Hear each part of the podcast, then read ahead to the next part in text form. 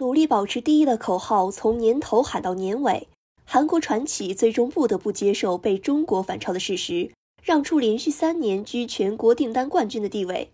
韩联社二号报道称，英国造船和海运业分析机构克拉克森当天发布的初步核实数据，二零二一年全国新船订单量为四千五百七十三修正总吨，其次韩国承接一千七百三十五万修正总吨，占比百分之三十八。仅次于中国，位居第二。据报道称，韩国船企全年订单量自2018年起位居全球第一，2021年被中国反超。这主要是因为中国去年狂揽集装箱船订单，韩国则主要承揽液化天然气运输船等高附加值订单，更加注重收益性。据了解，中韩两国船企一直以新接订单量为关键指标，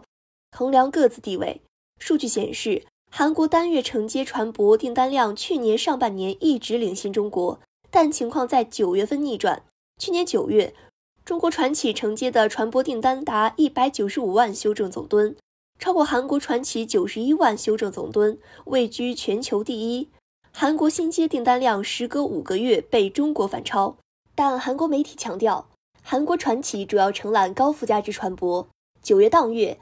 中韩两国的每艘平均造价分别为一点七亿美元和六千美元。虽然新接订单量少于中国，但韩国所接订单含金量更高。LNG 运输船建造难度大，设备复杂，造价极高，对技术水平的要求极高，要求在零下一百六十三摄氏度的超低温环境下运输液化气。全球只有少数国家的船厂具备建造能力。目前，韩国包揽全球 LNG 运输船订单的百分之九十一，中国仅为百分之九。中国国际船舶海工网最新统计称，二零二一年全球新签订单中，以修正总吨计，中国、韩国、日本三国的接单量占比分别是百分之四十九、百分之三十八、百分之九。三大造船国中，中国份额进一步稳固上升。上海国际海运研究中心咨询师表示，从目前国际订单来看，中国的贸易订单量取得优异成绩，主要集中于散货船舶和集装箱船舶的订单涨幅较快。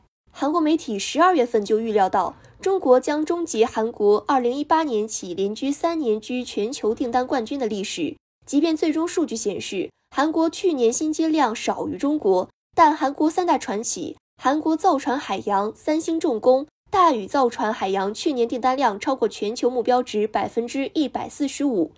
预计明年财务状况也将有所好转。